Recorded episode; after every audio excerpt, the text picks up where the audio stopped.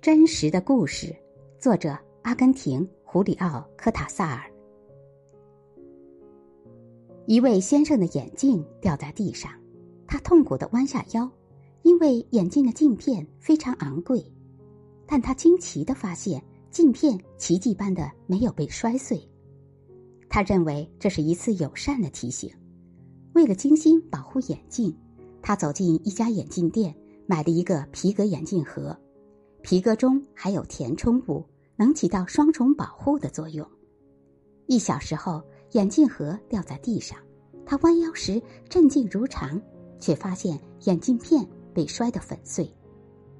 这位先生过了一会儿才明白，天意神秘莫测，实际上之前发生的才是奇迹。